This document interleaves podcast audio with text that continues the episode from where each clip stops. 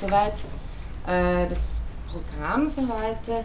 Ich äh, beginne eben bei äh, dem Begriff der Pluralität, den ich das letzte Mal vor Pfingsten äh, etwas näher ausgeführt habe, aus ähm, phänomenologischer Auslegung. Da hatten wir äh, das letzte Mal noch, äh, glaube ich, habe ich aufgehört bei ähm, der Art und Weise, wie man Pluralität vom Sprechen, also vom Gespräch her denken kann, wie sich da Gleichheit und Verschiedenheit manifestieren. Ähm, die manifestierende Gleichheit oder die sich manifestierende Gleichheit in einem Gespräch, an dem ich teilhabe, ist eben eine Art der Gleichheit über einen Abgrund hinweg, könnte man sagen, eine äh, Gleichheit, ohne die äh, eine Verständigung nicht möglich wäre, aber äh, auf der anderen Seite eine, die eben genau einen anderen impliziert äh, zu dem oder mit dem ich spreche, von dem ich angesprochen werde. Die Verschiedenheit war hier schon drinnen, also genauso manifestiert sich die Verschiedenheit im Sprechen. Schon die Situation des angesprochen Seins individuiert mich in gewisser Weise und macht den anderen als anderen, als Gegenüber erfahrbar. Äh, Arendt äh, setzt dann noch hinzu, würde sich dann die Erfahrung einstellen, dass sich der oder die andere mir, äh, mir gegenüber wie ein exaktes Spiegelbild verhält oder äh, sich zu mir wie ein exaktes Spiegelbild verhält, also ganz gleich ist, dann wären Sprache und Gespräch wieder überflüssig, denn er will, was ich will, sieht, was ich sehe, denkt, was ich denke. Äh, Arendt meint in dem Zusammenhang Zeichen und Lautsprache wäre hinreichend, um sich Notfälle und immer identisch bleibende Bedürfnisse anzuzeigen. Ähm, tatsächlich ist es ja vorstellbar, dass man äh, auf einer solchen Stufe äh, auch lebt. Die Verschiedenheit, von der Arendt aber spricht, äh, würde sich in diesem Fall nicht artikulieren, nicht zeigen. Die Verschiedenheit dessen, was ich versucht habe klarzumachen, als das, was Pluralität ist, der Perspektive auf eine Welt sein, die sich im Handeln und Sprechen unweigerlich artikuliert, also die Enthüllung des Wer, der Person. Ähm, und diese aktualisierte und aktualisierende Verschiedenheit ist nun die besondere Möglichkeit, die Arendt dem Menschen als einem Wesen zuschreibt, sozusagen in der Erscheinung und in der Sprache zu Hause ist. Insofern unterscheidet sie die Verschiedenheit, die aktiv zum Ausdruck kommt, von der Besonderheit, die jedem Seienden zukommt. Denn auch äh, jedes Seiende als einzelnes Seiendes, das uns immer nur im Plural erscheint, ist natürlich voneinander verschieden. In der Scholastik hat man das Alteritas genannt, diese Verschiedenheit der jeweilig Seienden. Im Unterschied dazu, so wie der Begriff der Alterität zum Beispiel bei Levinas verwendet wird, meint das eben nicht das, aber Arendt bezieht sich auf den scholastischen Begriff. Äh, die Tatsache, dass wir Seiendes überhaupt im Plural erfahren, da jede Bestimmung eine Negation, ein anders als mit aussagt. Das ist eben noch nicht dasselbe wie die Verschiedenheit, die sich aktiv im Pluralitätsgeschehen ausspricht.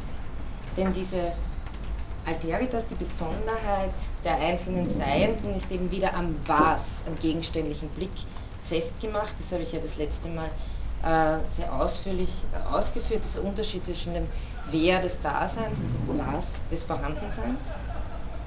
Äh, ich zitiere Arendt aus der Vita Activa. Im Menschen hingegen wird die Besonderheit, die er mit allem Seienden teilt, und die Verschiedenheit, die er mit allem Lebendigen teilt, zur Einzigartigkeit. Und menschliche Pluralität ist eine Vielheit, die die paradoxe Eigenschaft hat, dass jedes ihrer Glieder in seiner Art einzigartig. Also ich habe das versucht, das letzte Mal auszulesen, in phänomenologischer Weise mit diesem irreduziblen Zugang zur Welt oder die Offenheit für Welt, die eine, wie Heidegger sagen würde, je meinige ist, also die eine je irreduzible ist. Insofern ist es eine Verschiedenheit, die nicht mehr durch Beschreibungen mit Eigenschaftswörtern festgemacht werden kann, sondern die sich eben auf andere Weise im Handeln und Sprechen manifestiert. Diese Einzigartigkeit, wie eben nochmals äh, deutlich werden soll, liegt im Wer des Perspektive-Seins. das sich durch Sprache und Handeln zum aktiven Ausdruck bringen kann und das eben auch immer nur mit, vor anderen und durch andere. Eben auf dieser Bühne der Welt, diesen Weltbegriff als Erscheinen vor, als äh, quasi Bühne, wie Arendt das ausführt. Denn das Sprechen und Handeln, denn Sprechen und Handeln bringen es automatisch mit sich, der Welt nicht nur etwas mitzuteilen, das ist wieder ein Zitat von Arendt, also der Welt nicht nur etwas mitzuteilen, Hunger und Durst, Zuneigung oder Abneigung oder Furcht, sondern in all dem auch immer zugleich sich selbst.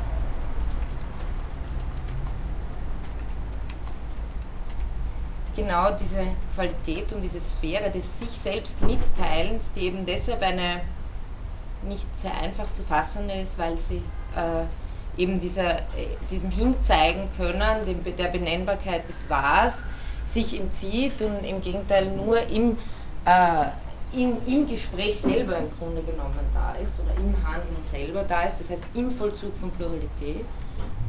Das gehe ich dann ganz kurz auch nochmal ein. Ähm, diese Art von Selbsterscheinen ist der Kernpunkt von äh, Arends Entwurf, würde ich sagen, von Arends phänomenologischem Entwurf. Ich habe Ihnen dazu auch an dieser Stelle eh schon letztes Mal vorgelesen. Wie gesagt, finden Sie, habe ich eh schon des Öfteren gesagt, aber das zum Nachlesen wirklich Kapitel 24 bis 26 interaktiver. Festzuhalten bleibt und das sind sozusagen diese, ich habe hier sechs Punkte, das ist heuristisch, kontingent, es müssen nicht notwendig sechs sein, aber äh, sechs Punkte, in denen ich nochmal das zusammen fasse, was ich das letzte Mal ausgeführt habe. Pluralität, also erster Punkt, Pluralität ist nichts Vorhandenes. Das wäre, es geht um kein Was, äh, sondern ein Vollzugsmodus des sich aktiv Unterscheidens und des sich Zeigens. Das wäre eben der wesentliche Punkt. Pluralität ist nicht äh, das Herum, das Vorhandensein von vielen verschiedenen oder das benennen können von vielen verschiedenen Eigenschaften, sondern eben ein Vollzugsmodus des sich aktiv Unterscheidens und des sich Zeigens. Pluralität ist daher kein gegenständliches, quantitatives Was, sondern ein sich gemeinsam vollziehendes Wer im Plural. Dieses sich gemeinsam vollziehen geschieht als Erscheinen und in einem Erscheinungsraum. Das ist eben der wesentliche phänomenologische Punkt. Das Ganze wird vom, äh, vom Erfahren aus der ersten Personenperspektive und vom Erscheinen her gedacht.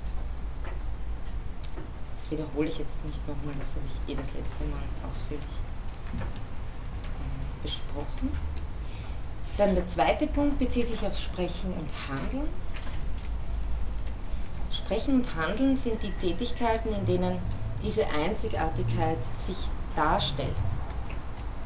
Sprechend und handelnd unterscheiden sich die Menschen aktiv voneinander, so übrigens auch ein Zitat aus der Vita Activa, anstatt lediglich verschieden zu sein. Sie sind die Modi, in denen sich das Menschsein selbst offenbart. Zitat Ende.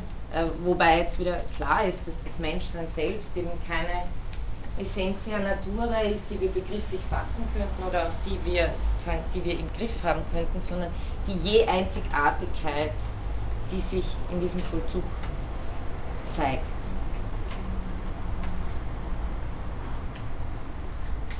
Und Sprechen ist immer nur ein Miteinander, genauso wie für Hannah Arendt der Begriff des Handelns äh, ein Miteinander voraussetzt. Der dritte Punkt betrifft die Zerbrechlichkeit dieser Sphäre.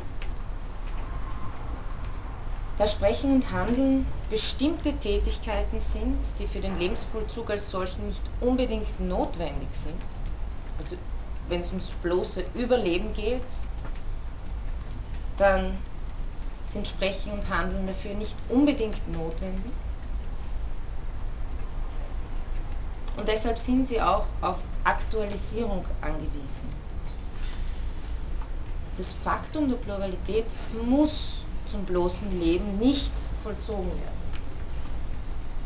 das ist genau der Punkt, warum wir sozusagen Verantwortung dafür übernehmen sollen. Weil wenn es sowieso nicht anders ginge, dann oder wenn es nicht darum ginge, diesen Raum sozusagen weiter zu fördern, wenn er ohnehin da wäre, dann wäre damit kein Anspruch verbunden. Also die, das Faktum der Pluralität muss zum bloßen Leben nicht vollzogen werden.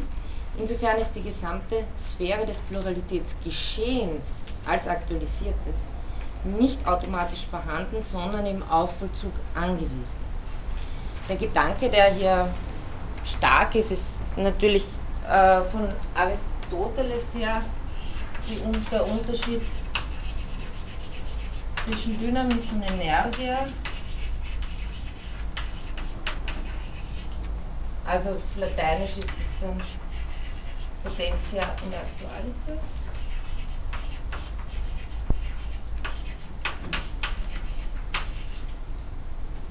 Also Möglichkeit, Wirklichkeit, Aktualität.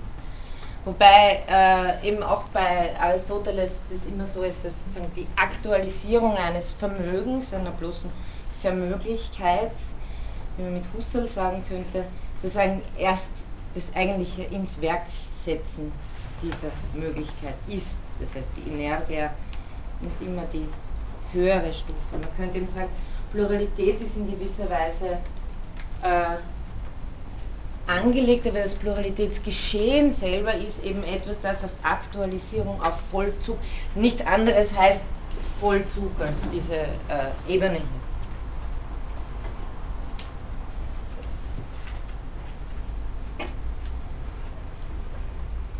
Genau das ähm, ist auch gemeint, der aristotelische Begriff, der damit in gewisser Weise verbunden ist,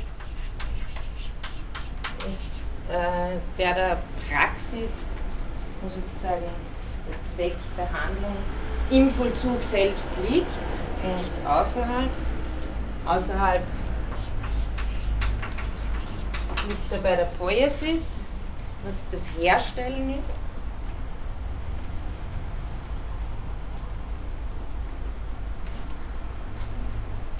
Die Praxis eben immer, wenn Sie sich das Beispiel merken, des Kitterer-Spielens, also Kitterer spielen können sie sozusagen nicht in der Theorie, sie müssen es tun. Ähm, und das ist sozusagen dieser, äh, dieses Aktualisieren, das in der Praxis stattfindet.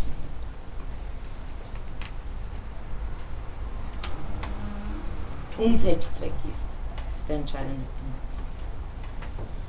Punkt. Ähm, vierter Punkt. Äh, hier geht es darum, ähm, sozusagen äh, im, im Gegenzug zur Zerbrechlichkeit dieser Sphäre zu betonen, dass für den Vollzug des Pluralitätsgeschehens, für Handeln und Sprechen, dass es dafür, ich zitiere Arendt, keines besonderen Entschlusses bedarf. Das heißt, was ja auch ganz wichtig ist, ist ähm, diese ganze Sphäre des Handelns aus der Mittelzweck- oder der Abzweckungs- Idee herauszubringen.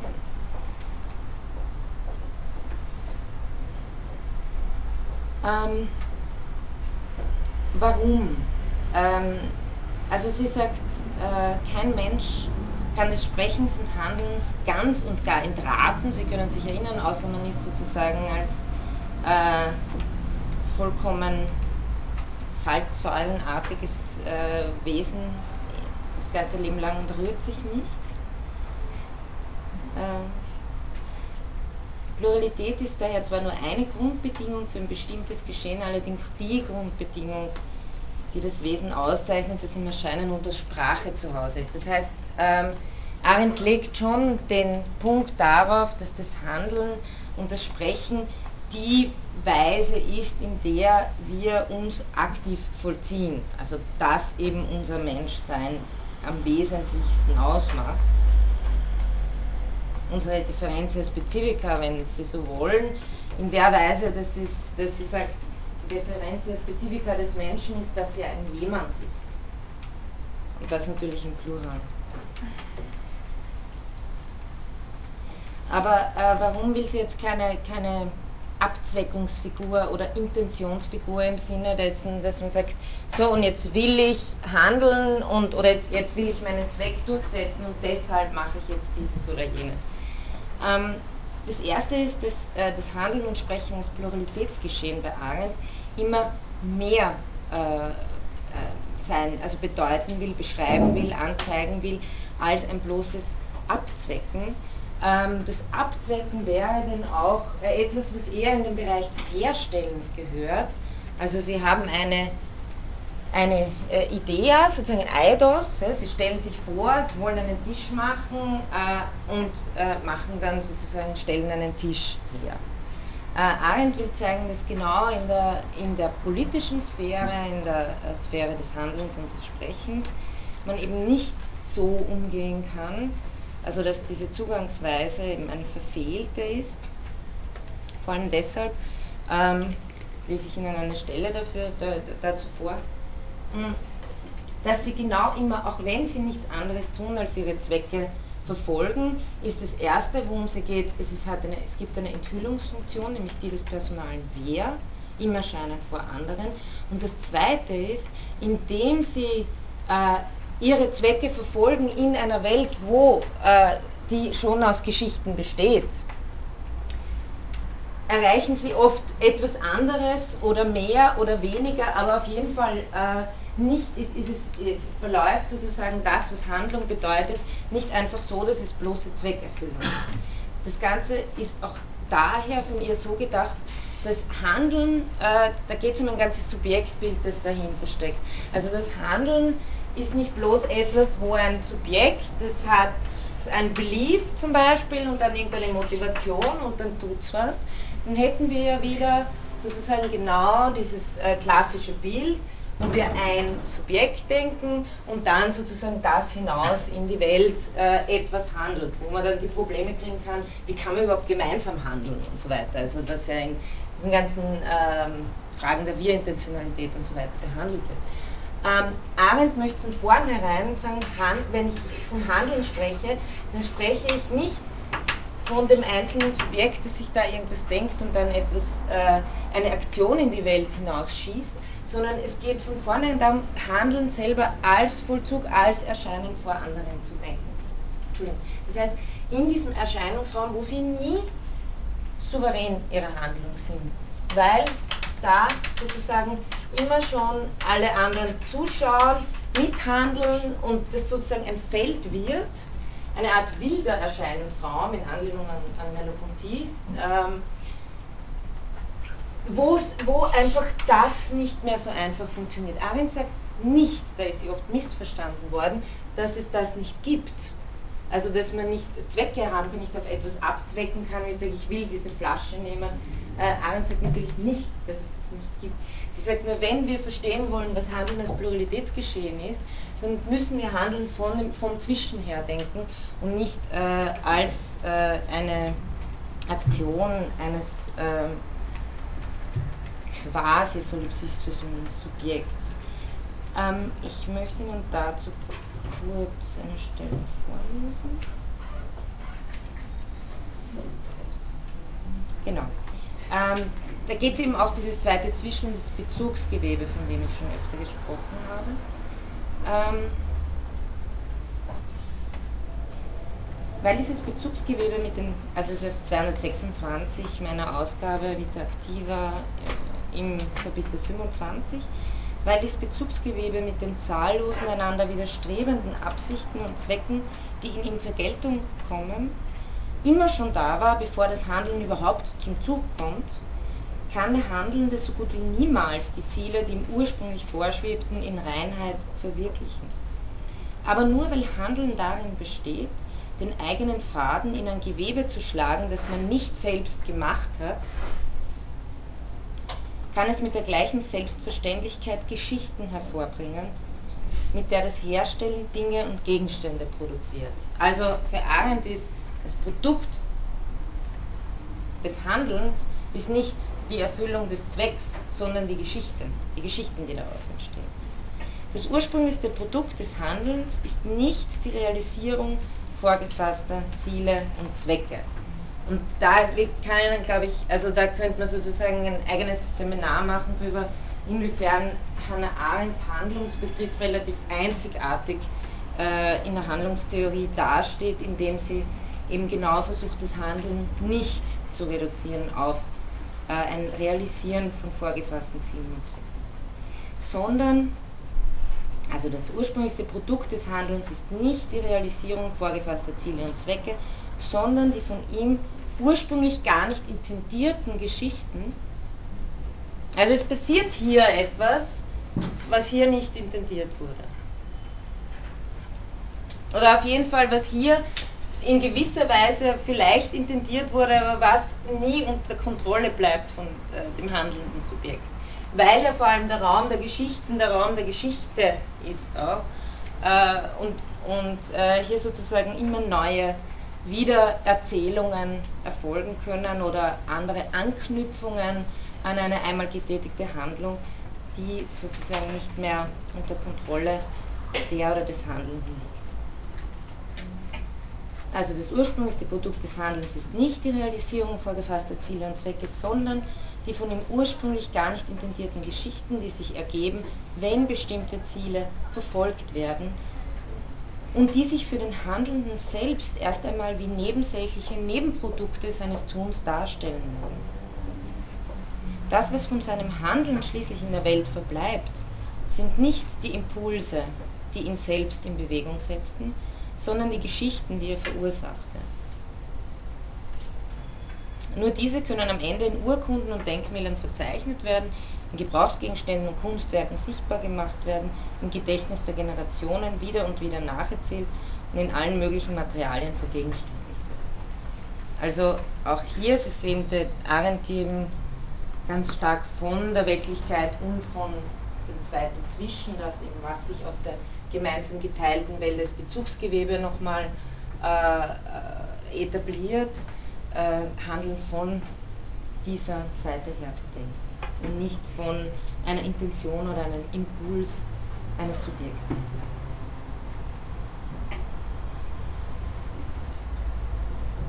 So, das war der Punkt 4. Also wo eben, wo sie sagt, wir können zwar des Sprechens und Handelns auch nicht ganz entraten, unsere Weise zu sein ist die des Sprechens und Handelns, aber hier soll eben das Missverständnis nicht erfolgen, äh, zu glauben, dass das äh, eine reine Mittelzweck- oder bloße Intentionsgeschichte ist, sondern es ist mehr im Geschehen des Zwischen. Fünfter Punkt. Ähm, das Pluralitätsgeschehen ist eine Binnen- oder Erste-Person-Perspektive oder aus der Erste-Person-Perspektive zu erfassen, die sich nur aus der Situation des Sprechens und Handelns selbst beschreiben lässt. Es handelt sich um eine Vollzugsidentität. Ebenso eine Vollzugsidentität, eine Identität äh, des, des gleichzeitigen ähm, Vollzugs des Sprechens und Handelns und des dabei sich Zeigens von Pluralität. Also nicht zuerst das eine und dann das andere. das ist eben die Art und Weise, in der Hannah Arendt davon spricht, dass die Pluralität äh, die Bedingtheit, also zu den, zu den äh, Konditiones äh, zählt, dass es eben nicht zuerst ist da die Pluralität und dann sondern die Art und Weise, wie Pluralität erscheint, sich zeigen kann, ist die im Vollzug des Sprechens und Handelns.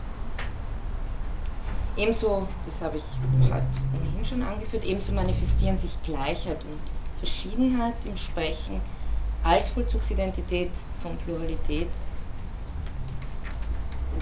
Sprechen, sein heißt, äh, sprechen heißt also verschieden sein und verbunden sein.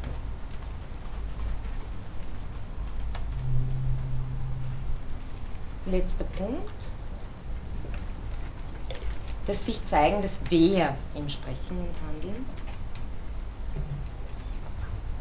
ist eben eine besondere Weise des Erscheinens, die nicht im Was des Erscheinenden aufgeht.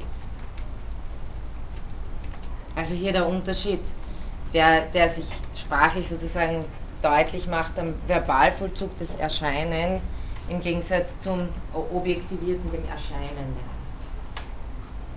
So wie Sein und Sein das beide. Insofern versagt hier auch die Sprache als bloß beschreibende. Vielmehr muss sich das Sprechen in einem Miteinander sprechen und Handeln halten, um das Wer miterfahren und miterscheinen lassen zu können. Also auch hier dieser Gedanke der, der Energia, äh, des Weitersprechens und nicht des Abwenden sozusagen und dann im objektivierten Blick darüber sprechen. Man kann also sagen, das Wehrsein äh, im Gegensatz zum Wahrsein ist kein Vorkommnis in der Welt. Es ist keine Eigenschaft und auch keine Substanz. Warum ist es keine Eigenschaft? Es ist äh, deshalb keine Eigenschaft, weil Wehrsein das je persönliche Vollziehen von Eigenschaften ist. Es ist keine Substanz, sondern ein Erscheinungsgeschehen eines Entzugs. Das habe ich das letzte Mal auch äh, auf Husserl zurückgreifend ausgeführt, dieses Erscheinen des anderen als äh, originäres Nicht-Erscheinen, mehr oder weniger.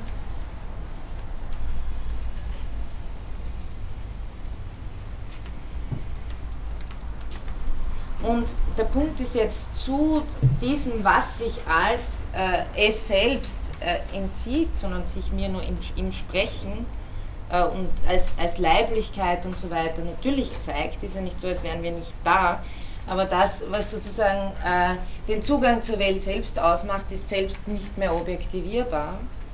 Und zu diesem kann ich, und da greife ich jetzt auf einen Gedanken von Levinas zurück, zu diesem kann ich nur sprachlich in Bezug sein. Also zu diesem Entzug kann ich sozusagen nur sprachlich in Bezug sein.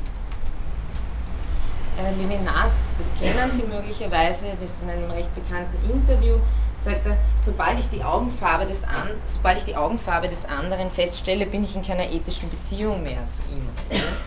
äh, geht eben darum, dass sobald, mein Objekt, sobald ich äh, in den objektivierenden Blick falle und mir sozusagen äh, beginne, das, das Gesicht äh, zu studieren, das an sich für mich lebendiger Ansprechpartner ist, genau da bin ich sozusagen gewechselt in äh, die objektivierende Einstellung für Levinas ist äh, das im Gesprächssein eben schon diese, dieser Grund, diesen Grundzug des Ethischen.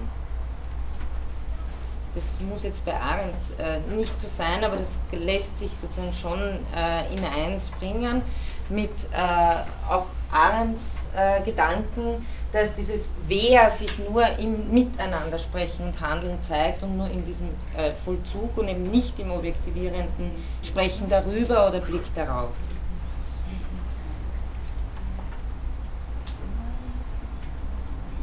Aus dem Grund ist das Wer auch letztlich kein Begriff.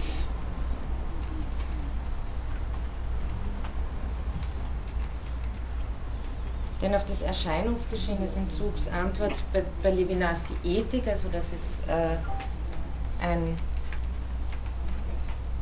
dauerndes sagen, im Angesprochensein stehen. Und bei Arendt, aber das setze ich jetzt nur in Klammer, weil das kann ich jetzt hier nicht ausführen, bei Arendt das Urteil, äh, das Urteilen, äh, gebe Ihnen nur den Hinweis, dass es da um äh, Kritik der Urteilskraft bei Kant geht, wo es auch um das ästhetische Urteil, äh, das Singuläre geht, das sich dem Begrifflichen entzieht. Aber das will ich nur in Klammer. Das wäre nochmal eine ganz eigene Sache. Haben Sie da Fragen? Ist alles soweit?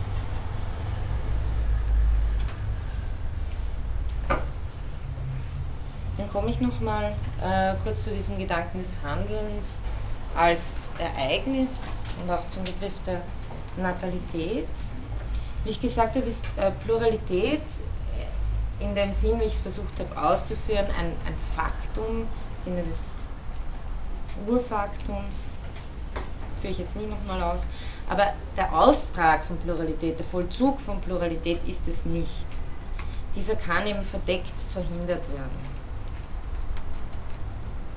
Der Austrag von Pluralität ist zudem ein, ein Risiko oder ein Wagnis. Äh, Arendt beginnt dann nach diesen Kapiteln in der Vita Activa äh, zu beschreiben, was sozusagen diese Eigenschaften des Handelns auch ausmacht, die also hier geht es eben nicht darum zu sagen, alles was Handeln ist, ist durchgehend positiv, sondern es geht um eine Beschreibung dessen. Und äh, das Handeln hat eben auch die Eigenschaft der Schrankenlosigkeit, der Instabilität, also alles, was sozusagen in dieser Welt an gemachten Dingen, an Gesetzen und so weiter, äh, an etwas, das uns Ordnung verschafft, ist das Handeln und die ständigen neuen, während eben die, die neuen Menschen, die immer wieder mit neuem Handlungspotenzial auf die Welt kommen, ähm, eine ständige In- und Destabilisierung einer geordneten Welt. Also hier hat sie eine gewisse Dialektik des, der Neuen, die hineindrängen in der Welt und äh, der der, äh, auf der anderen Seite der Notwendigkeit des Versuches der, der, Stabilisierung dieser Welt, die aber durch Handeln immer wesentlich destabilisiert wird. Äh, sie sagt auch, die, die, die, Versuchungen des Handelns sind vor allem die Hybris und die Maßlosigkeit. Also das Handeln kann auch sozusagen kein, äh, hat, hat, hat kein Ende wie der Prozess des Herstellens, der einfach in dem fertigen Werk sein Ende findet.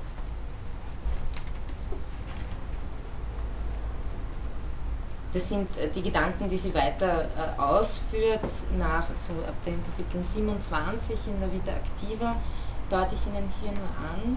Ähm, auf jeden Fall, äh, trotz dieses Wagnisses des Austrags von Pluralität, das eben, damit möchte ich auch andeuten, das ist jetzt äh, auch von Arendt her nicht so gedacht, dass damit dann alles in Ordnung und die Welt wunderschön wäre.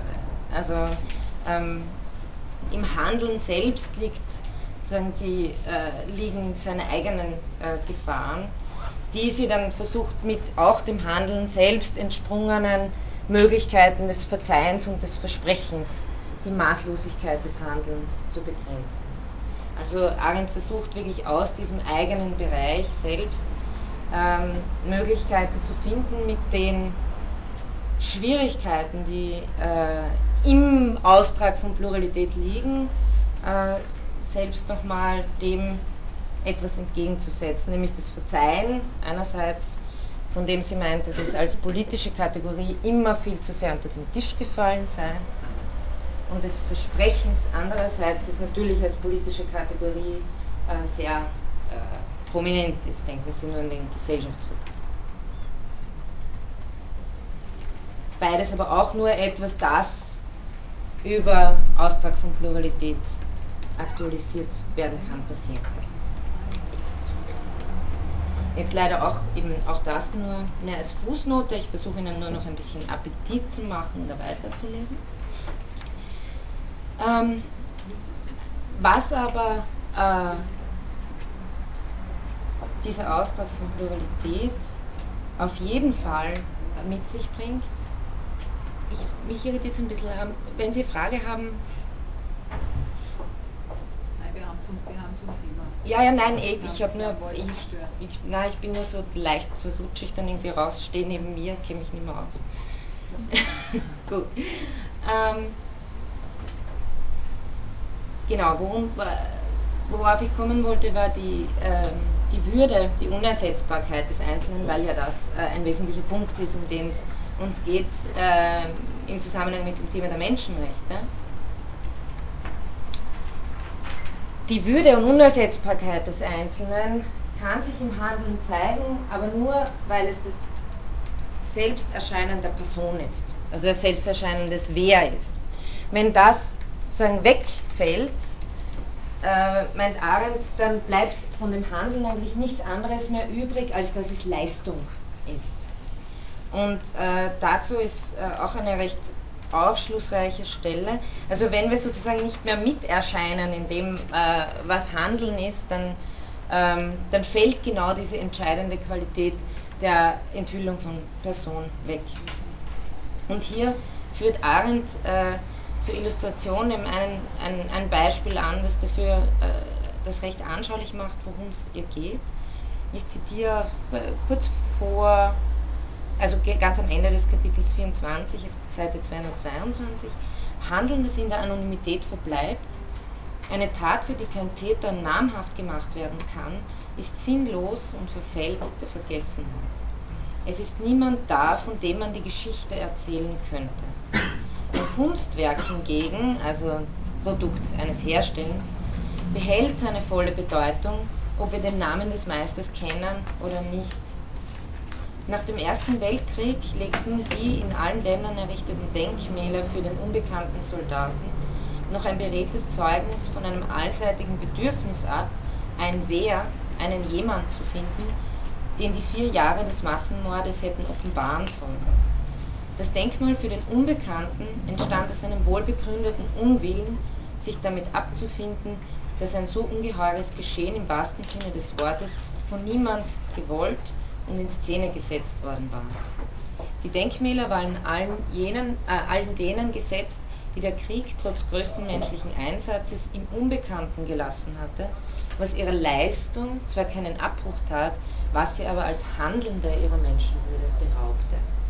Also da sehen Sie sozusagen recht schön, in welcher Weise äh, Arendt ihren Handlungsbegriff auch immer als den personenthüllenden Begriff, der nur in der Weise, wo es möglich ist, äh, eine solche Enthüllungsfunktion vor anderen zu erscheinen, äh, zu haben, auch mit dem Begriff der Menschenwürde zusammenbringt und das genau in dem Fall, wie eben äh, beim Denkmal für den unbekannten Soldaten, genau in diesem Fall ähm, diese Enthüllung des Wehr ähm, auf erschütternde Weise im Grunde genommen wegfällt, weil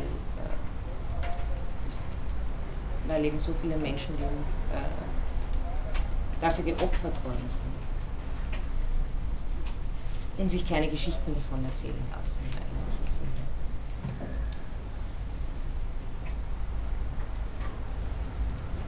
Also Geschichten des Handelns. Ähm, durch die Fähigkeit des Handelns und Sprechens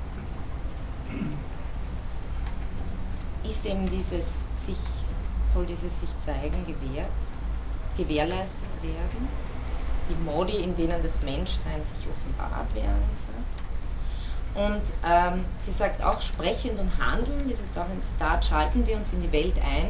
Und diese Einschaltung, und damit komme ich jetzt auf den Begriff der Natalität, diese Einschaltung ist wie eine zweite Geburt, mit der wir die Tatsache des Geborenseins bestätigen gleichsam die Verantwortung dafür auf uns nehmen, ihr entsprechen.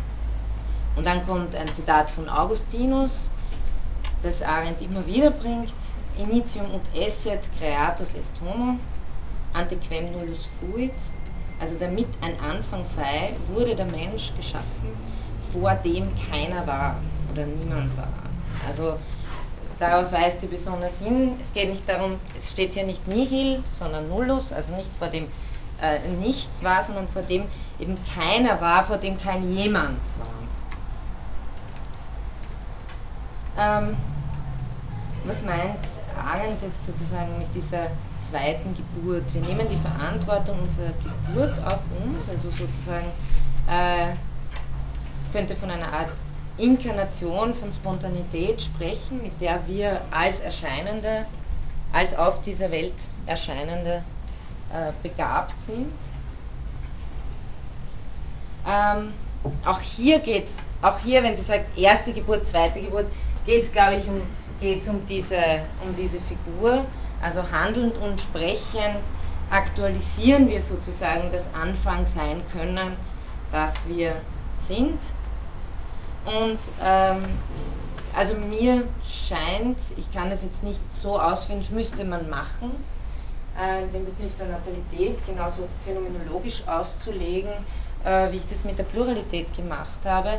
Es gibt natürlich Interpretationen, äh, zu einem Teil auch von feministischer Seite, die sich eben sehr stark auf ähm, diese Gebürtlichkeit bezieht, im äh, Sinne eines Narrativen, im Sinne auch im Gegensatz mit so ein bisschen einer, einem Hang zum Natürlichen, im Gegensatz zur künstlichen Befruchtung und so weiter meine Ansicht ist, es hat alles nichts mit Arendt äh, zu tun. Ich glaube, ähm, ich glaube, dass es äh, Arendt ganz stark äh, bei, der, beim Gedanken der Natalität um den kantischen Gedanken der Spontaneität geht und das auf eine Weise, dass äh, das Erscheinen in der Welt eben nichts anderes ist als das auf die Welt kommen. Also man kann da anderer Ansicht sein, aber meines Erachtens hat das Geborenwerden, denn alle möglichen Tiere werden auch geboren, äh, nicht, nicht jetzt äh, essentiell sozusagen damit äh, zu tun hat, was Arendt als diesen Anfangsein begreifen will.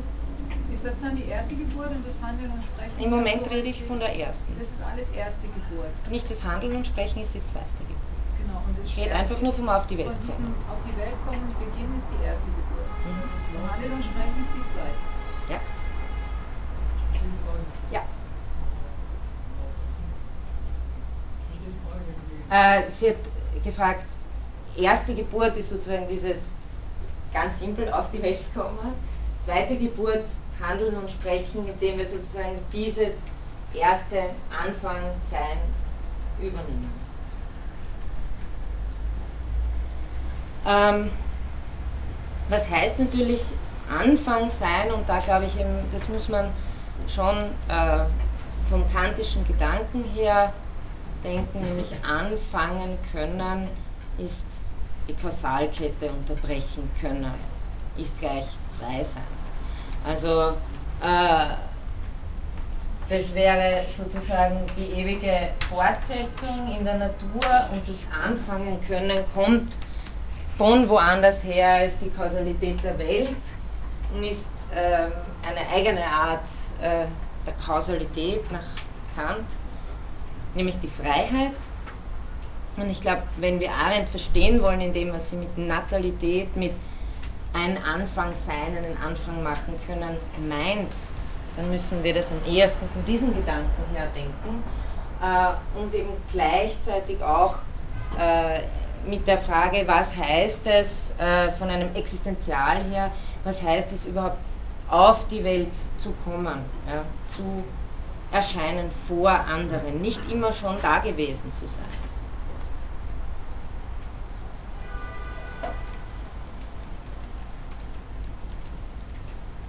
Wie erkennbar ist jetzt dieser Anfang? Kann ich ihn einfach postulieren? Das kann ich wohl nicht. Also ich kann, äh, ich bin sozusagen nur dazu aufgerufen, ihm zu entsprechen. Ähm, man kann hier, ähm, und das war etwas, äh, was ich Ihnen sozusagen bei der Vorlesung nicht genauer ausgeführt habe, ich habe es Ihnen aber auf die Leseliste getan. Ähm, das ist eine Autorin, Pat Birmingham,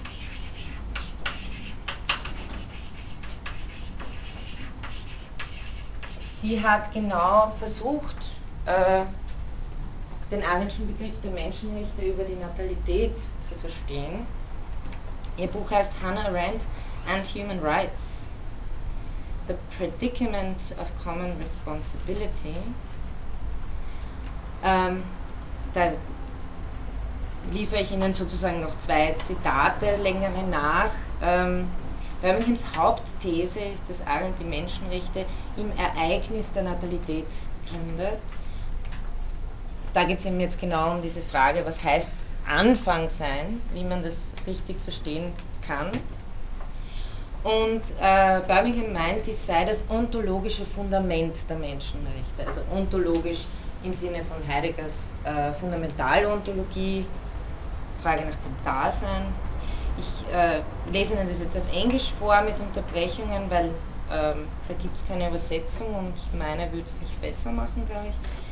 Also self-described as one who has joined the ranks of post-metaphysical thinkers, Arendt has formulated a notion of common humanity that is rooted not in an autonomous subject or in nature, history or God.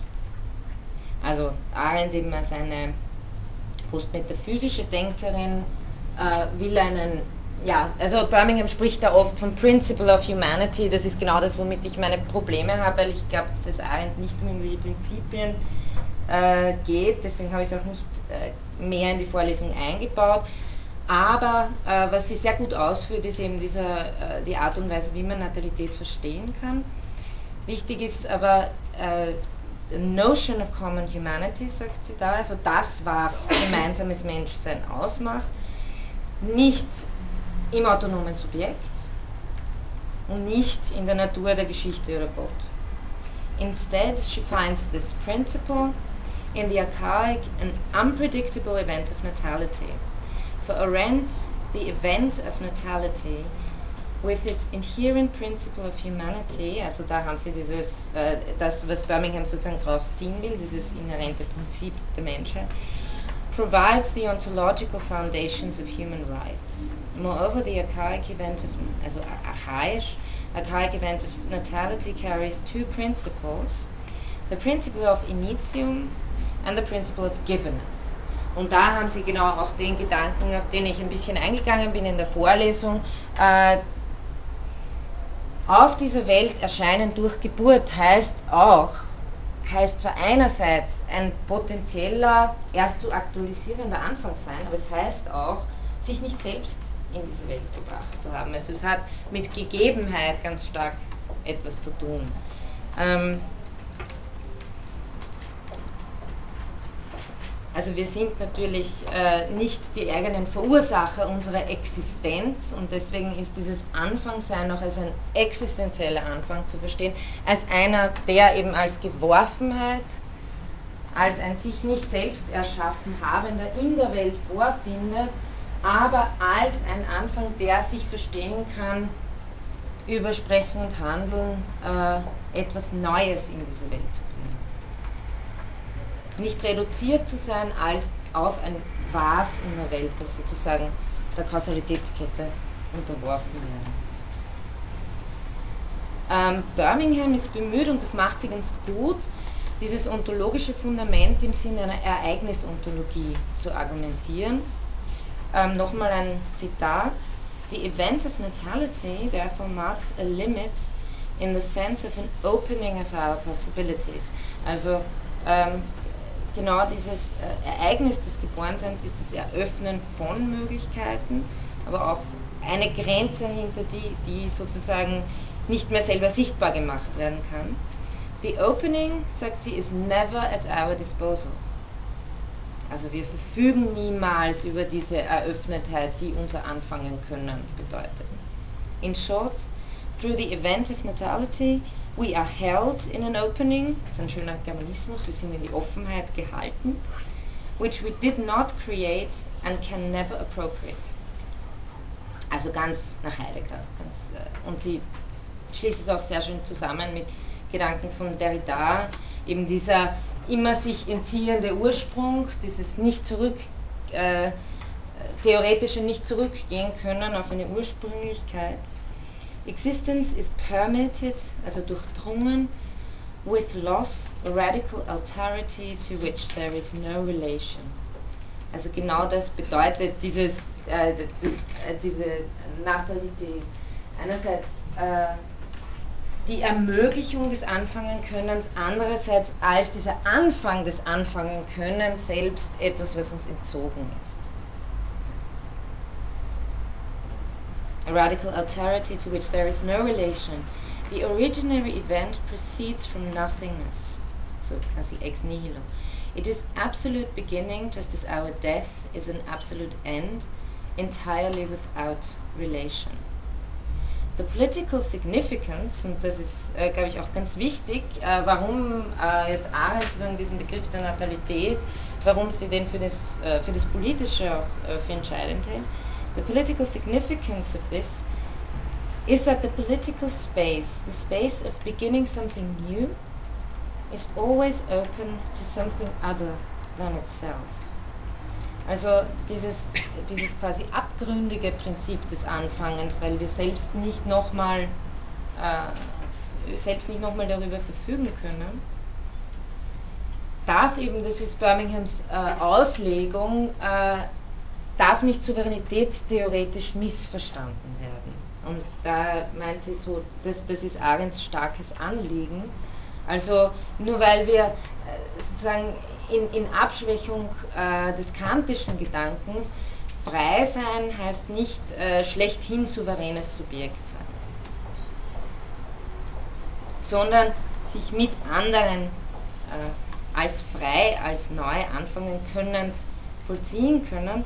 Nur äh, sie meint eben, äh, das soll, das, äh, worauf es nicht hinausführen darf, ist äh, das als vollkommen singuläres, souveränes, klassisch neuzeitliches äh, Subjekt zu verstehen, womit wir eben wieder bei unserem klassischen Subjekt der Menschenrechte sind, dass, wie sie meint, und das stimmt schon, äh, auch das heutige Subjekt in vielen Menschenrechtsdiskursen wird im Sinne von individueller Agency, also diese Handlungsfähigkeit, oder es wird meistens als eine Eigenschaft eines Subjekts verstanden, von individueller Agency und Selbstbestimmung verstanden.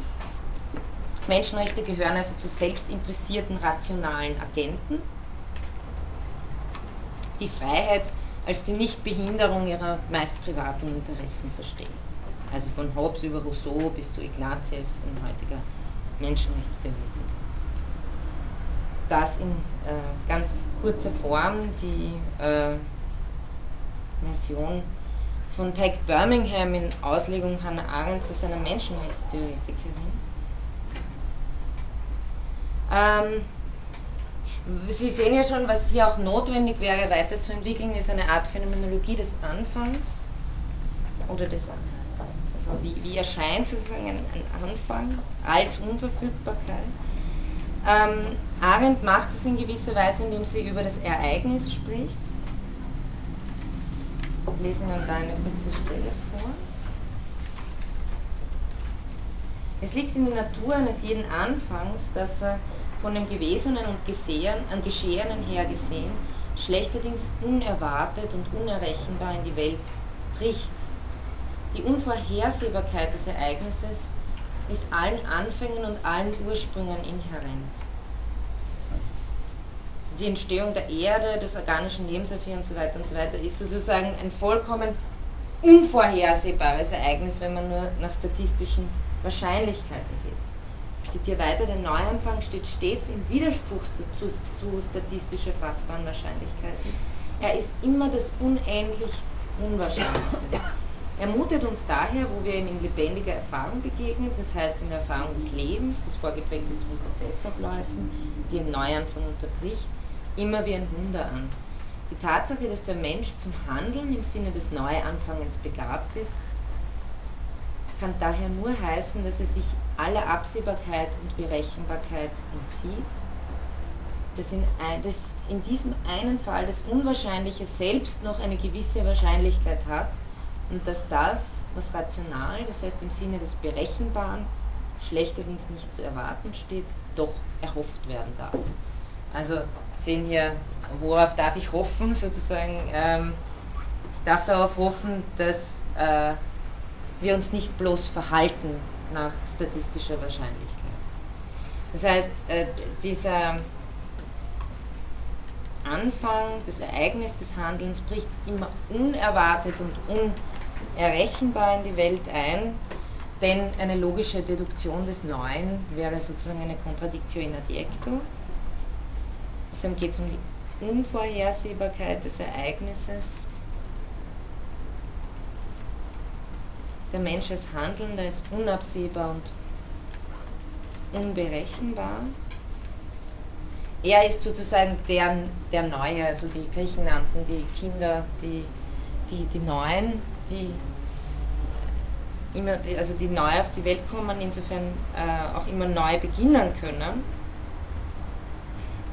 das, was nicht erwartet werden kann, kann aber erhofft werden. Also was ich statistisch nicht erwarten kann, wenn ich statistisch einfach berechne, wie werden, was passiert jetzt, wenn ich das und das und das mache, äh, ist ja auch eine Sache ähm, sehr brauchbarer Wissenschaften. Ähm, Vorhersehbarkeiten wie die Ökonomie oder in der Soziologie und so weiter, in der Spieltheorie. Äh, ich glaube, Arendt hat besonders äh, Probleme mit der Spieltheorie gehabt, weil die sozusagen das menschliche Verhalten nur mehr auf ein Verhalten reduziert hat, wo alles statistisch wahrscheinlich errechnet werden kann. Genau gegen so ein Bild des Menschen als Handelnden stellt sie sich. Äh, das, äh, also was nicht erwartet werden kann, auch wenn nach so und so viel Wahrscheinlichkeit man sich in einer Situation so und so verhalten wird, das kann doch erhofft werden, nämlich dass es anders auch sein könnte. Das heißt, Sie haben hier wieder diese Kritik der Moderne bei Arendt ganz stark im Hintergrund, dass, äh, in meint, dass, äh, dass die Erfahrung des Handelns, des Neuanfangen-Könnens sich mehr und mehr reduziert auf das bloße Sich-Verhalten. Ja,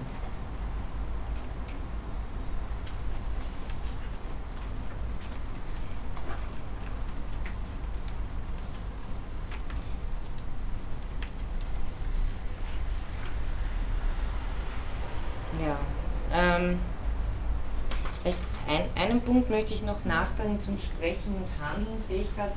Ähm, Handeln ist sozusagen das, was äh, gehört ja zusammen bei Arendt. Also eine Handlung ohne, die, die ohne Sprechen begleitet ist, ist eine stumme Handlung und Arendt meint meistens Gewalthandlungen zielen darauf ab, stumm zu bleiben. Die haben dann aber eben nicht die, auch nicht diese enthüllende Funktion. Das heißt, im Sprechen, Sprechen und Handeln gehören gewisserweise zusammen, aber sie haben verschiedene Schwerpunkte. Das Handeln ist eher die Art und Weise, in der sich das Initiative-Sein, das Anfangsein sichtbar macht. Das Sprechen übernimmt hier eher die Enthüllungsfunktion. Also die, das Sprechen enthüllt das Wer des Handelns und das Handeln selbst enthüllt das Anfangsein können. Das sind zwei verschiedene Aspekte, die hier sozusagen äh, Hand in Hand gehen und wenn sie getrennt sind, äh, dann ist es eine, eine, eine Handlung, eben, die ohne Sprechen begleitet ist, ähm, hat eben nicht mehr diese Enthüllungsfunktion. Kann natürlich auch Gewalttat sein.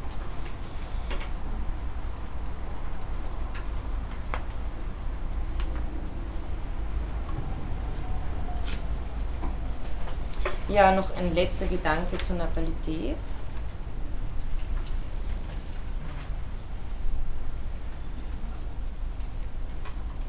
Arendt entwirft es natürlich auch wieder im Gegenzug zu Heideggers äh, Existenzial der Mortalität, der Sterblichkeit, das in Sein und Zeit eine ganz wichtige Rolle einnimmt.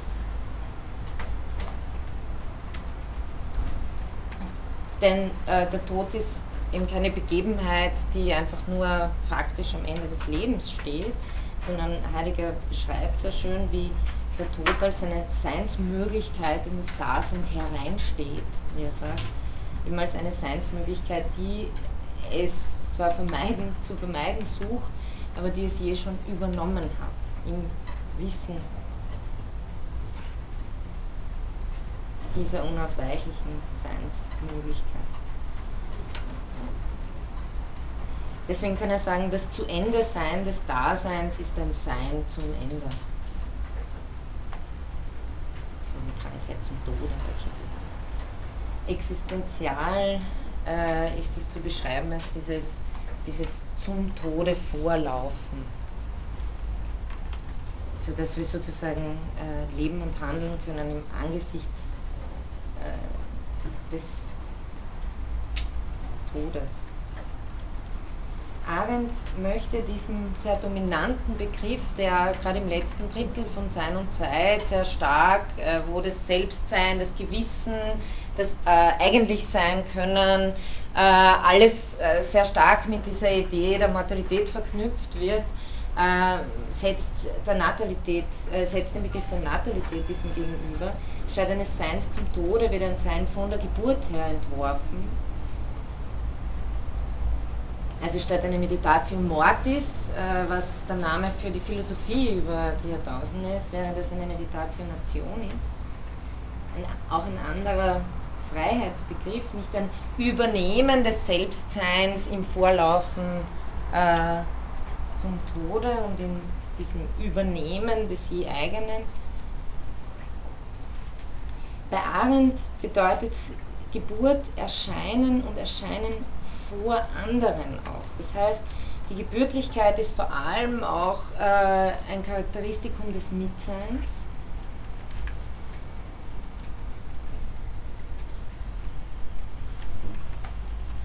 Wohingegen bei Heidegger ganz stark äh, das zum Tode vorlaufen, der Tod eine Vereinzelung, eine Individuation darstellt, klarerweise, weil äh, mir meinen Tod niemand abnehmen kann, siehe Meinigkeit.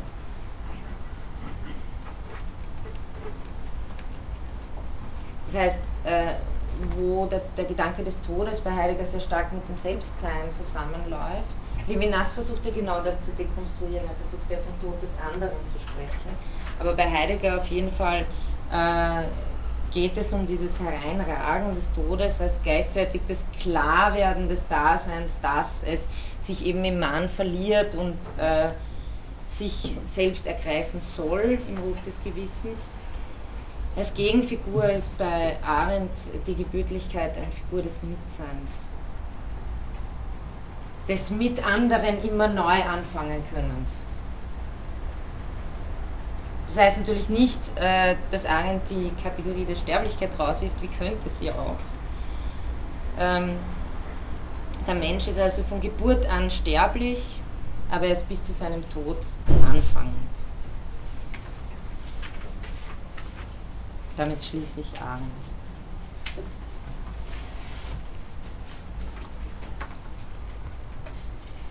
Haben Sie da noch irgendwelche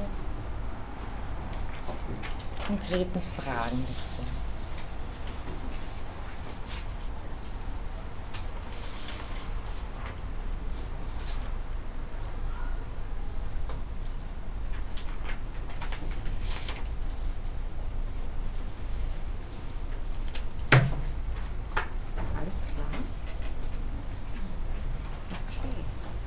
Dann noch kurz ähm, Rückkehr sozusagen in die, äh, in die Welt der klaren ähm, Begriffe, die sich einfach definieren lassen.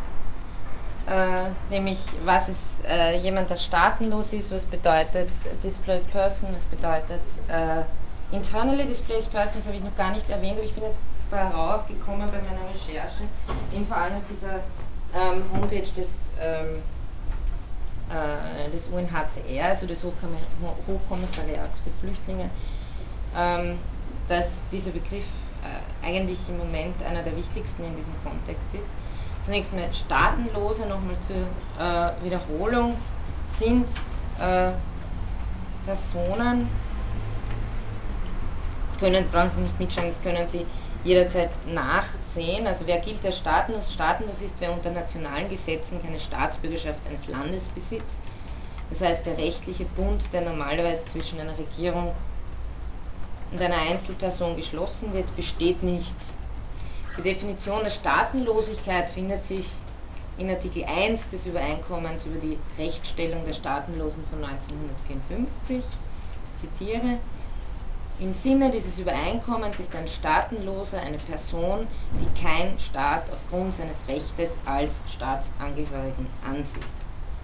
Ich habe das das letzte Mal auch schon angeführt. Äh, das Problem mit der Staatenlosigkeit ist dann, also das letzte Mal, die vorigen Male, als wir das besprochen haben, äh, das Problem der Staatenlosigkeit ist ein heikles. Äh, deshalb gibt es da auch keine Zahlen dazu das, das UN-Hochkommissariat kann selbst höchstens sagen, dass es einige Millionen sind, die staatenlos sind.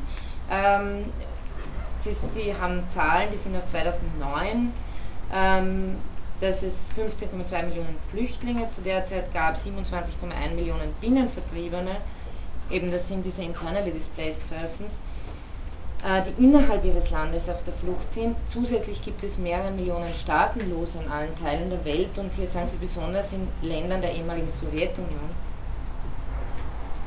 Ähm, es in, in, äh, existieren auch internationale Abkommen zur Vermeidung der Staatenlosigkeit. Das ist eben zunächst mal äh, die äh, Konvention äh, also vor allem diese Konvention zur Verminderung der Staatenlosigkeit oder Übereinkommen zur Verminderung der Staatenlosigkeit von 1961 äh,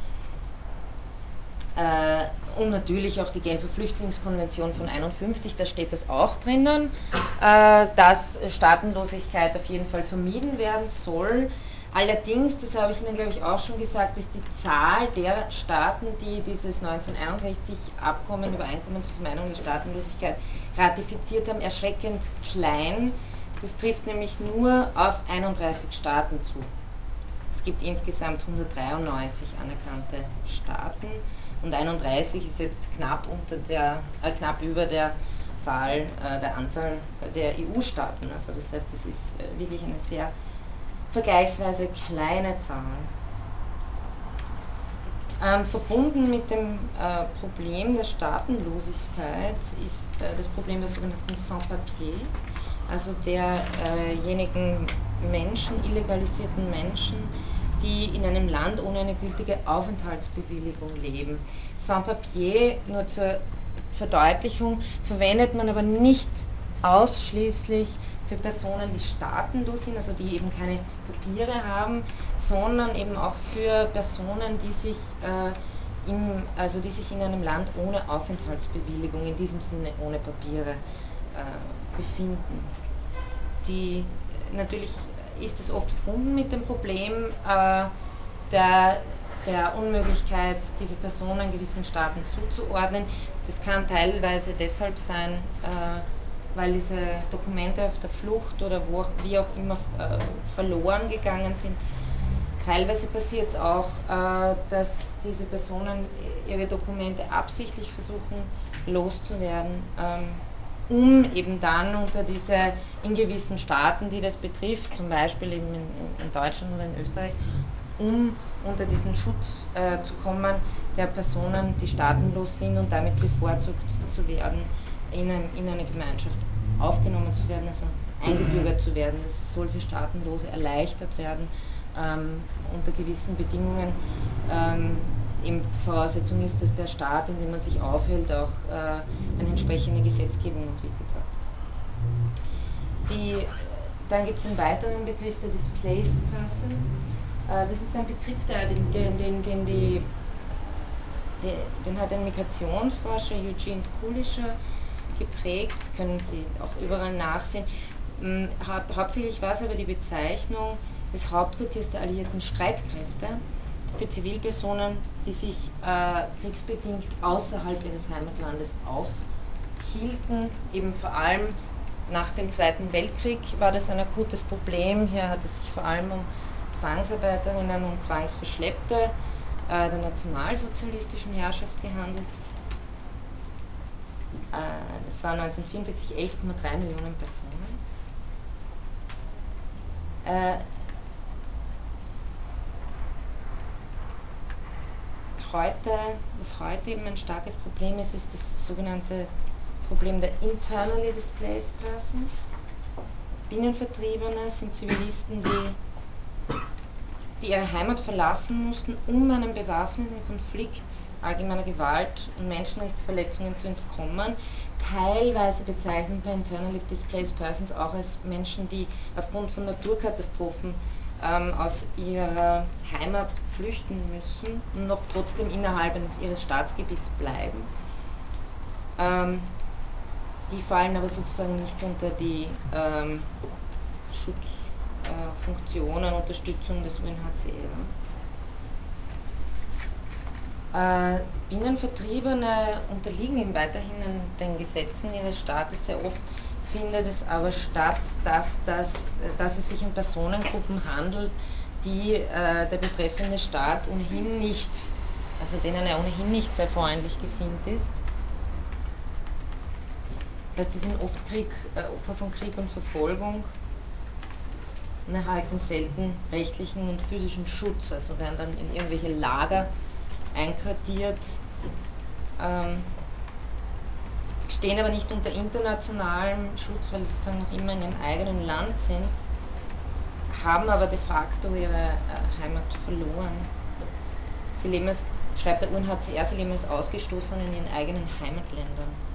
Äh, die Zahlen der Binnenvertriebenen 2009 ist hier, also schätzungsweise sind es 27,1 Millionen 2009. Interessanterweise, ähm, ich habe jetzt selber keine Recherchen betrieben, muss noch nachschauen, interessanterweise steht an erster Stelle Kolumbien mit äh, 3 Millionen, über 3 Millionen Binnenvertrieben. Kolumbien, dann der Kongo mit 2 Millionen, Pakistan 1,8 und so weiter.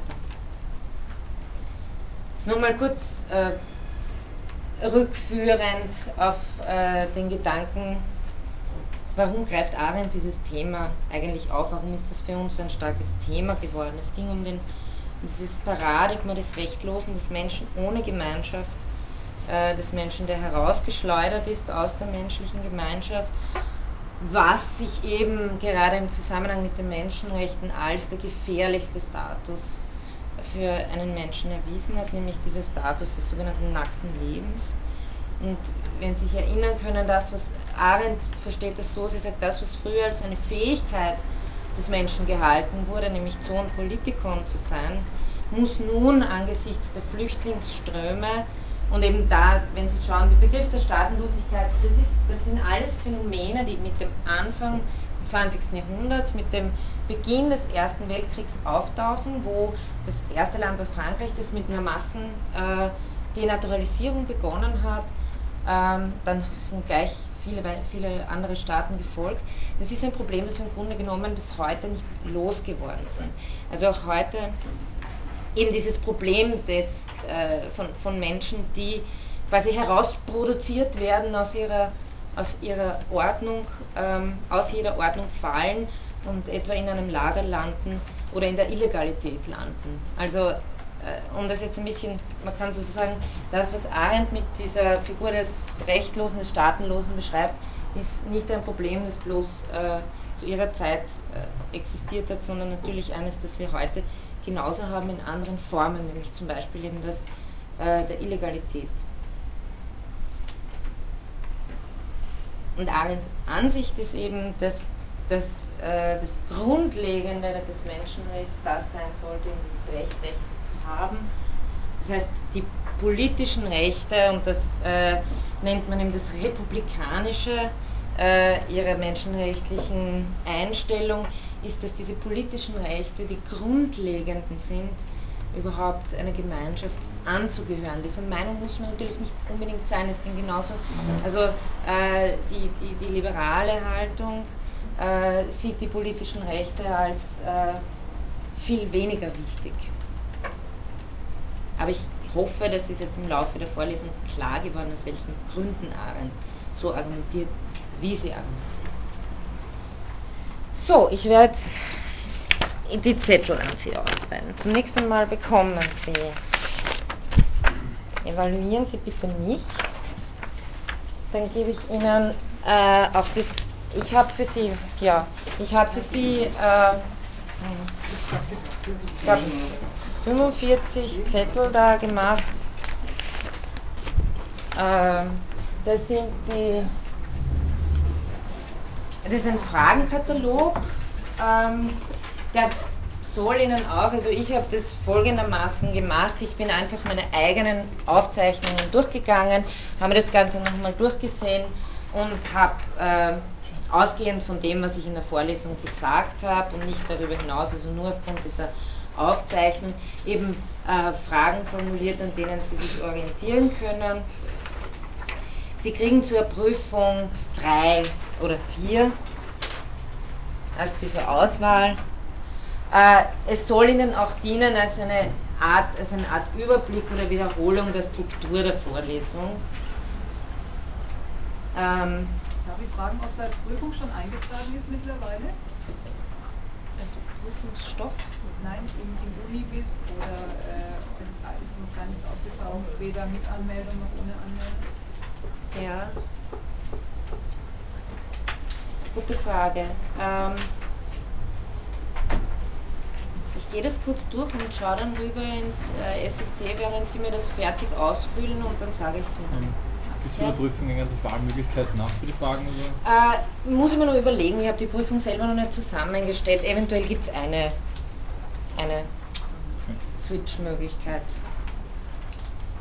Also so, äh, ich habe das jetzt hier einfach nur äh, zusammengeschrieben. Sie haben Standarderzählung der Menschenrechte, da haben Sie ähm, eben diese theoriegeschichtlichen Stränge, die wir gemacht haben, Naturrecht, Moralphilosophie, Rechtsphilosophie, Völkerrecht, die verschiedenen Klassen, Möglichkeiten der Einteilung von Menschenrechten nach dieser klassischen Art und Weise von Freiheitsteilnahmen oder Teilhaberechten zu sprechen zum Beispiel. Dann die Diskussionen, die wir vor allem geführt haben, mit der Menschenrechtsbegriff zwischen Moral, positivem Recht und Politik äh, die verschiedenen Argumentationen, die wir dann noch gehabt haben, was die normativen Grundlagen der Menschenrechte betrifft. Also Menschenrechte als moralische Rechte und was wären die Einwände dagegen, Menschenrechte als bloß moralische zu verstehen, dann äh, Menschenrechte als politische Rechte, die Habermas-Position, was, was der Einwand dagegen wäre. Ähm, dann die dritte Frage, also Sie sehen, ich, es kann manchmal, ich, manchmal verschmelzt sich dann auch einfach Fragen äh, zusammen. Generell, ähm, eben wenn so drei Fragen kommen, schreiben Sie nicht so viel, also es geht mir schon darum, dass, dass Sie für mich nachvollziehbar die Frage argumentativ ausgestaltend beantworten, aber äh, sozusagen verschätzen Sie sich nicht, Sie haben eineinhalb Stunden Zeit, dass Sie nicht äh, bei der ersten Frage gleich äh, fünf Seiten schreiben und dann mit dem anderen irgendwie ins Gedränge kommen. Wichtig ist nur, wenn Sie das Blatt umdrehen, auf Seite 4 habe ich noch Sekretärin der Beurteilung. Ähm, zunächst mal Conditio sine qua non ist korrekte und nachvollziehbare Darstellung der Positionen. Dann natürlich die argumentative Ausführung, also das ist, das hängt schon die Note auch davon ab, wie, wie, äh, wie, wie argumentativ genau äh, Sie das ausführen, äh, Sie die Frage beantworten, wie sehr Sie auf die Fragestellung eingehen. Äh, dann sozusagen schon, was sich schon richtig, Richtung gut und sehr gut bewegt, sind äh, das plausible Zins- und Verbindungslinien. Also wenn es zum Beispiel Fragen betrifft, die äh, zwei Positionen miteinander vergleichen sollen. Und ähm, nach diesem Ganzen das Tüpfchen auf dem i, das ganz wichtig ist, äh, das mir auch ganz wichtig ist, sozusagen noch eine Artikulation des, eines eigenen Standpunktes oder einer kritischen Anfrage. Das sind sozusagen die grundlegenden Punkte, nach denen ich mir selber Ihre Prüfungen anschaue und dann benote. Ähm, ja, äh, geben Sie mir bitte drei Wochen. Ich bin nämlich die erste Juliwoche zum Teil weg. Ähm, ich versuche so schnell wie möglich äh, zu korrigieren. Okay, so, ich schaue jetzt ganz kurz rüber in das Studienservice und frage wegen der Anmeldung.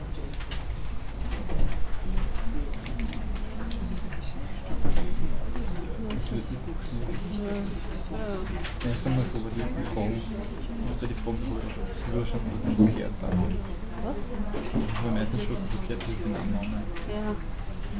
Ja, aber es ist halt schon sehr umfangreich. Das ist doch eine Herbstprüfung. Nein, so ist schon gerne halt. Wow.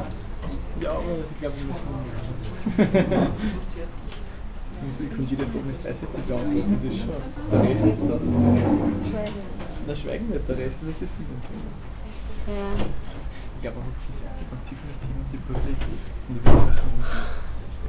Jetzt wird die Prüfung gleich wieder waschen.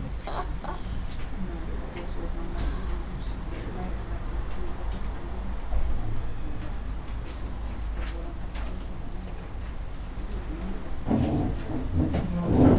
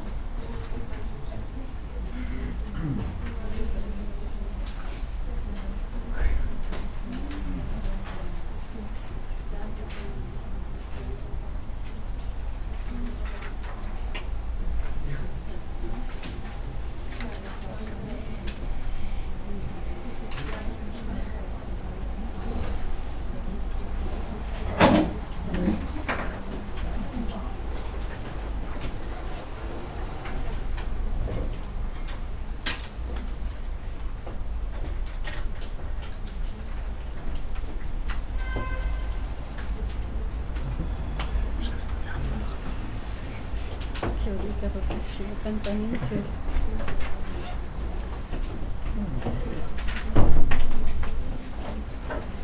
Okay, also es kann alles ganz einfach sein. Ähm, Sie brauchen sich nicht anmelden, ich kann es mir selber aussuchen. Und ich suche mir aus, dass Sie sich nicht anmelden müssen. Ähm, der Prüfungstermin, ich gehe jetzt dann nachher noch zu Verwachter und melde das an, dass das auch im Internet erscheint, aber Sie wissen auf jeden Fall, dass das nächste Woche um diese Zeit ist. Ähm, ja, ich habe noch fünf Minuten und die nutze ich noch äh, um auf das nächste Mal, ich habe mir da ein bisschen mehr vorbereitet natürlich, aber ich werde zum nächsten Semester loswerden müssen. Also die, äh, die, die Vorlesung im Wintersemester soll eben äh, von, über Menschenrechte in interkultureller Perspektive und Menschenrechte des anderen Menschen im Sinne von Levinas handeln. Das heißt, es ist sozusagen ein zweiter Teil über phänomenologische Diskurse als nicht-Mainstream-Diskurse im menschenrechtlichen Bereich. Ähm, da möchte ich eben wieder beginnen mit einer allgemeinen Einführung zum Begriff der Menschenrechte, aber diesmal speziell unter interkultureller Perspektive. Wir haben ja diesmal sehr stark im Hinblick auf Arendt die Frage behandelt, Menschenrechtsbegriff eher als politischer oder als moralischer. Äh, das nächste Mal möchte ich äh, die Frage stärker lenken auf Universalismus-Relativismus-Debatte ähm, und möchte dann eine Einführung in Levinas machen, überhaupt also Levinas Alteritätsphilosophie, denn Levinas ist ja primär als Alteritätsethiker bekannt und eigentlich nicht als Menschenrechtstheoretiker. Es gibt aber eben ein paar kleine Texte, äh, die sehr schön veranschaulichen, äh, wie er diesen Gedanken umsetzen will. Ich würde sagen, es läuft dabei meistens auf eine Menschenrechtsethik hinaus. Ähm, und äh, genau, und das möchte ich dann im Laufe der Vorlesung als eben eine, äh, Levinas nennt das selber die Phänomenologie der Menschenrechte als Rechte des anderen Menschen. Was auch ganz interessant ist, ist, dass er eben da den äh, Rechtsbegriff eigentlich auf den Kopf stellt und das auch wieder äh, stärker von der erste Person Perspektive her, äh, indem er er kritisiert da sehr stark den kantischen Rechtsbegriff, der auf eine ähm, äh, auf, die, auf die Balance sozusagen der verschiedenen Freiheiten, der je eigenen Freiheiten hinausläuft, die man mehr oder weniger über die Vogelperspektive aber vernünftig ermitteln kann. Und Levinas meint, das ist so, als hätten wir jeder einen Schwimmreifen um äh, und sobald wir aneinander stoßen, äh, ist sozusagen die Grenze äh, unserer jeweiligen Freiheit äh, erreicht, aber er setzt dagegen, dass menschliche Beziehungen überhaupt nicht auf diese Weise funktionieren und äh, setzt eben einen Rechtsbegriff als Recht des anderen äh, in den Vordergrund, als Erfahrung, als ethische Erfahrung des anderen, dass es zunächst einmal überhaupt nicht um mein Recht geht. Also ähm, ja, ich kann kann jetzt nicht anfangen in den letzten zwei Minuten, würde zwar gern etwas äh, über Levinas sagen, aber äh, bei allen Unterschieden, die zwischen Arendt und Levinas festzumachen sind, ist es eben, glaube ich, bei beiden dieser spezifisch phänomenologische Gestus, an der Erfahrung selbst etwas aufzuzeigen. Bei Levinas ist es in dem Fall wirklich diese Erfahrung des anderen als Erfahrung eines Entzugs, der beide von rational begründenden Verfahren in klassischer Hinsicht unterscheidet. Also äh, diese klassische normative Argumentation, deskriptiv normativ und so weiter, wird bei beiden äh, auf diese Weise unterlaufen, dass sie versuchen an der Erfahrung etwas sichtbar zu machen, Erfahrung der Alterität, Erfahrung von Pluralität, die äh, selber einen Anspruch hervorbringt, also wo dieser, dieser an sich sehr schöne, klare Unterschied zwischen Deskription und Preskription verschwindet.